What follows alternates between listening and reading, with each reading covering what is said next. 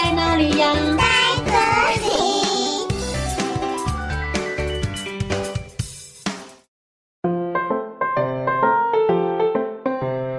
大家好，我是佳佳老师。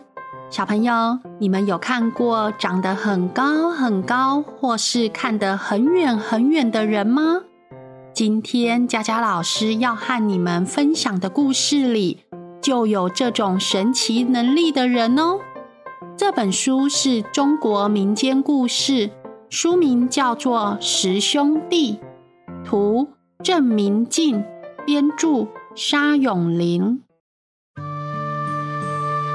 从前，从前有一户人家，他们生了十个兄弟哦。老大是顺风耳，不管多远的声音，他都可以听到哦。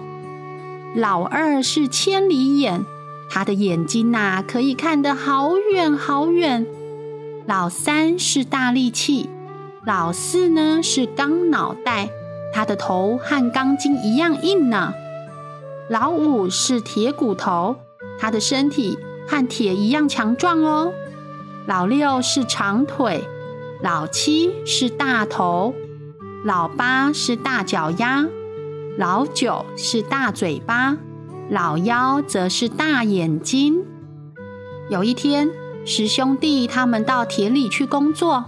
嘿咻嘿咻，哇，今天的天气好热啊！嘿呀嘿呀，真的好热哦！突然，老大顺风耳听见有人在哭。顺风耳说：“嘿，千里眼，你眼睛可以看得很远，你帮我看看是谁在哭啊？”老二千里眼一看，便说：“哎呀，是远方帮国王修城墙的人在哭耶！他们肚子饿得哇哇大哭呢。”这个时候，老三大力气说：“他们一定很辛苦，我去帮他们吧。”老三大力气一来到工地，三两下就把城墙修好了，这让国王大吃一惊。国王害怕大家都喜欢大力气，这样他就不能继续当国王了。所以呀，国王想要把大力气给除掉。吓得老三大力气喊着：“救命啊！国王，我可是力气很大的哦，你千万不要杀我啊！”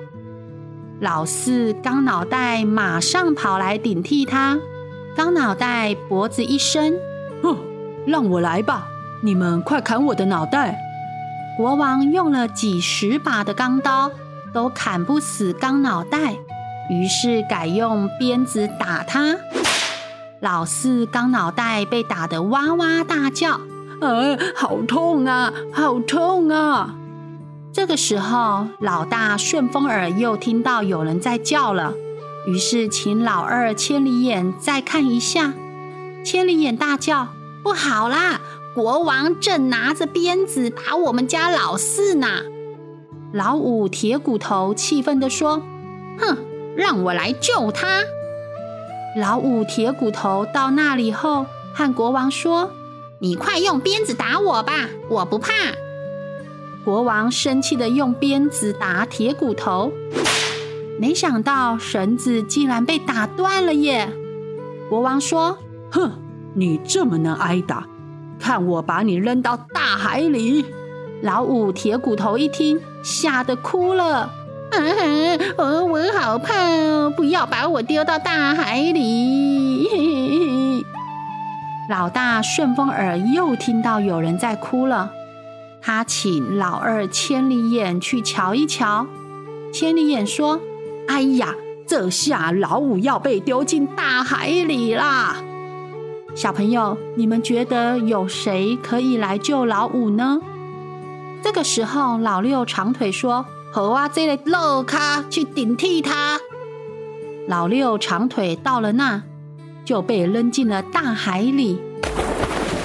结果因为老六腿太长了，海水只淹到他的脚踝哦。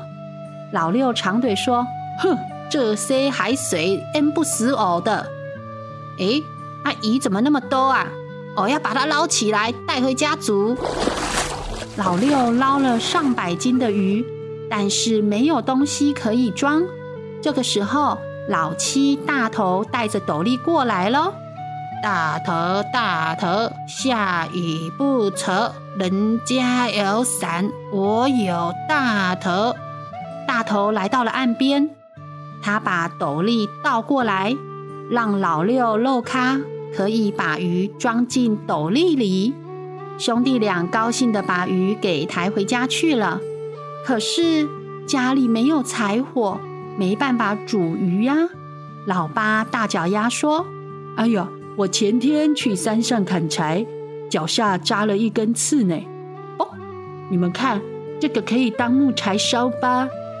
原来老八大脚丫脚底居然卡了一根大树干。对老八大脚丫来说，这根树干根本就像小木屑一样呢。老三大力气用力的劈开树干，哼！老九大嘴巴呼呼呼的生火，他们把鱼给煮好了。老九大嘴巴说：“我来吃吃看，看有没有熟。”大嘴巴呼噜呼噜呼噜的把所有的鱼都吃光了，上百斤的鱼还不够老九大嘴巴塞牙缝呢。老妖大眼睛一看，气得哇哇大哭。哼哼，你怎么把鱼都吃光了呢？哼哼哼哼。大眼睛刚流眼泪时，就像下着毛毛细雨。后来他越哭越凶，变成了倾盆大雨。大家说：“哎呦，你别哭了啦！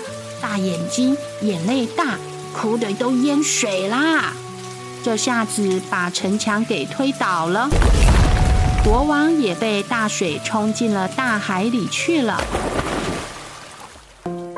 小朋友，十兄弟他们各有专长，大家合作无间，互相帮忙，抵抗国王的恶行，是不是很棒呢？所谓呀，团结力量大，兄弟齐心，其利断金，就是这个意思哦。大家也要像十兄弟一样。和自己的手足互相帮忙，互相照顾哦。哦，故事讲完喽，我们下次再见，拜拜。